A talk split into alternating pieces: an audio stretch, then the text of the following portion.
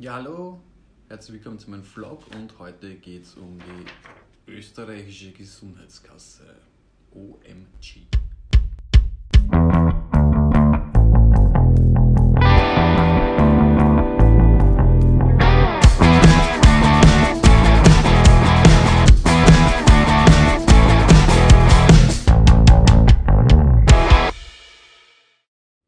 Zusammenlegung der Krankenkassen bringt eine Patientenmilliarde. Das war doch das Versprechen, das uns Kurz, HC Strache und die damalige Sozialministerin Beate, ich kann von 180 Euro leben, Hartinger Klein gegeben haben. Und was passiert? Die kommt nicht, die Patientenmilliarde. Damals schon haben alle Experten außerhalb von der Regierung gesagt, das kostet viel Geld, man muss große Träger, die große Budgets verwalten, zusammenlegen. Das wird niemals zu einer Patientenmilliarde kommen. Die Regierung hat ein Gutachten in Auftrag gegeben, das das Gegenteil gesagt hat. Das war das einzige Gutachten, das das gesagt hat. Und hat das in den Gesetzesentwurf Entwurf eingeschrieben. Die Arbeiterkammer hat diesen Gesetzesentwurf nachgerechnet und haben herausgefunden, dass sie die um 600 Millionen Euro verrechnet haben. Das muss man sich mal vorstellen, so lapidar und so stümperhaft ist diese ganze Reform aufgesetzt. Was ist eigentlich das Problem dran? Das Problem dran ist, sind zwei Sachen. Die erste ist die enormen Kosten. Die APA hat eine Gebahnvorschau herausgebracht. Die Krankenkassen haben in den letzten zehn Jahren eigentlich immer sehr gut bilanziert. 2011 292 Millionen Euro Überschuss. 2015 nur 113 Millionen Euro Überschuss. Da 2018 immerhin 105 Millionen Euro Überschuss. Und seit letztem Jahr, seitdem die Fusionskosten reinkommen, gibt es negative Saldos.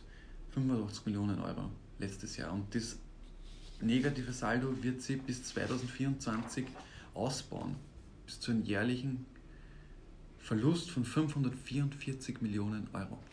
Und wenn man das bis 2024 alles zusammenrechnet, die Kosten, dann kommt man auf 1,7 Milliarden Euro.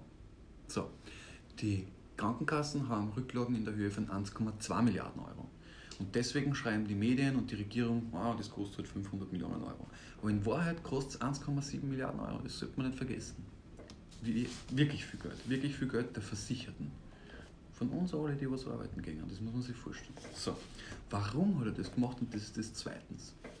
Zweitens, die Reform ist nur deswegen gekommen, weil er damit den ÖVP-Unternehmerlobbyisten einen, einen feuchten Traum erfüllt hat. Die wollten immer schon, oder sagen wir es anders, denen war es immer schon ein Graus, dass die Versicherten in der Sozialversicherung über ärmere Beträge selbst bestimmen haben können. Die Arbeitnehmerinnen waren in die Gremien mit vier Arbeitnehmerstimmen im Verhältnis zu einer Unternehmensstimme vertreten. Das war denen immer schon ein Graus und die haben gesagt, das geht nicht und bla bla bla. Es ist aber so, in der österreichischen Gesundheitskasse 0% Unternehmer versichert sind. Sie zahlen über die Sozialversicherungsbeiträge 30% der, des, der Einnahmen und können aber zu 50% mitbestimmen. Ja? Und das ist ein Skandal.